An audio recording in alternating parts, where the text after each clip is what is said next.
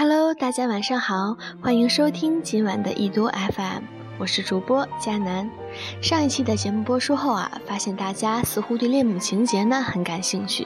原来我们的小伙伴们都是小众口哦。其实啊，弗洛伊德对恋母情节的分析只是弗洛伊德研究精神分析领域的一个分支。那今天呢，我们就来一起了解一下精神和心理方面的内容，这二者啊关系颇深，不可分割。那说到心理问题，不知道大家对《无间道》里的一个段子还有印象没？陈慧琳想对梁朝伟进行催眠，但是梁朝伟怎么都不配合，这可给陈慧琳气个半死。后来梁朝伟每次都借着催眠的机会，在他那儿好好睡个觉。那要是远的不记得了，咱们就说个近的。在电影《催眠大师》里，心理治疗师徐瑞宁在心理临床界上那可谓是意气风发。但不巧的是呢，他遇到了一个善于跟心理医生打交道的特殊病人任小妍。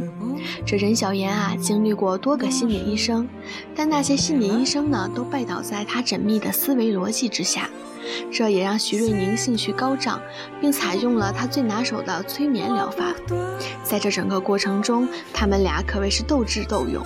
就在徐瑞宁以为自己就要解决问题的时候，却没想到被反将了一军。在他以为自己正一层层地拨开任小妍的心理防线时，殊不知也正在脱掉自己心房之外的茧壳。而到最后才知道，这原来啊，这一切都是他的老师方教授的计划。而方教授之所以这么做，也是想要解决那个埋藏在徐瑞宁心里已久的问题。从医学角度上讲，心理出现问题，若不及早解决，久而久之呢，就会演变成严重的心理疾病。等到情感、意志、行为上都长期出现明显的异常时，就极有可能演变成为精神病。而轻微的精神疾病呢，常常表现在抑郁呀、焦虑以及强迫症上；而重度精神病就是咱们常常听到的精神分裂。如果要这样说来的话，强迫症其实也是很恐怖的呀。话说我们现在是生活在二十一世纪，有什么问题呢，都可以找医生解决。身上不舒服，吃点药，打个吊瓶就好了。要是心里不痛快呢，也有心理咨询师帮着疏导。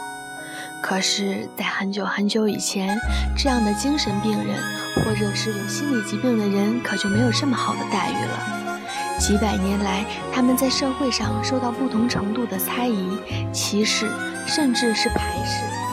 考古证明，远古时代人认为一切疾病都是恶魔附体，尤其是精神患者。人们在他们的头盖骨上钻洞，认为这样就能将恶魔赶走。圣经中也有这样的故事：以色列国王扫罗常在家里胡言乱语，还说要杀死自己的儿子。很明显，他已经失去了理智。每当这样的情况发生，大卫就会在旁边弹琴，扫罗呢就会觉得舒服了不少，于是就认为是恶魔被赶走了。古典时期，皇室对待这样的病人，则是将他们关在医院，隔离开。但是人们经常会像逛动物园一样的去看他们，而且每天人都不少。到了文艺复兴时期，城镇当局把这样的人让水手带走，而水手们常常用棍棒打他们。就连当时的文学作品里，也出现了一种叫做渔人船的意象。其实以往根本就没有对病人进行治疗，只是在排斥他们。一直到很久之后，治疗才出现了质的突破。像《无间道》啊，《催眠大师》里，通过将人催眠来研究其内心世界，发现症结，找到解决问题的治疗方法。国内呢，可能还比较少见；而在国外，精神分析的鼻祖弗洛伊德早在19世纪啊就已经采用过了。就像上一期谈到的恋母情节一样。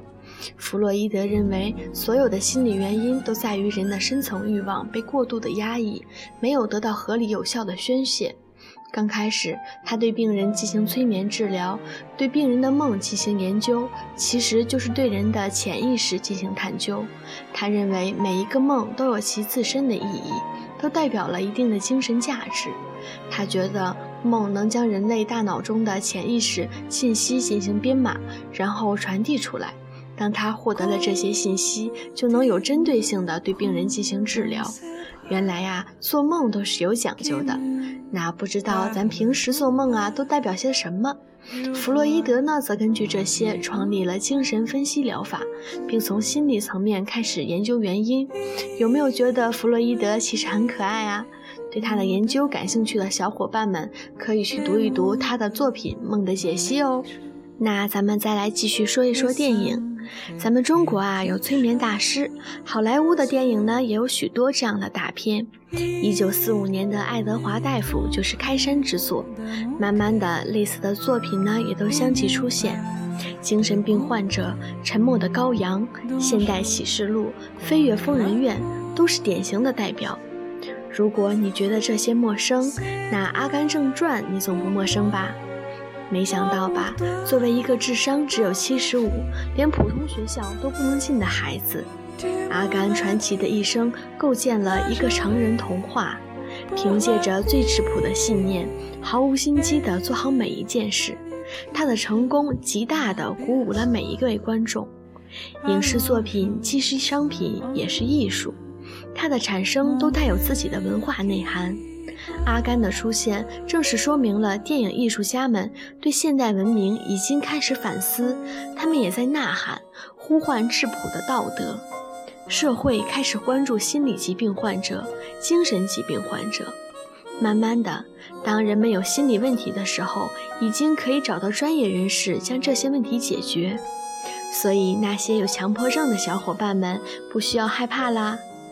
不知不觉中又到了要和大家说再见的时候了，那本期的易读 FM 就到这里啦，小伙伴们，我们下一期见，道一声晚安，易读祝您好梦每一天。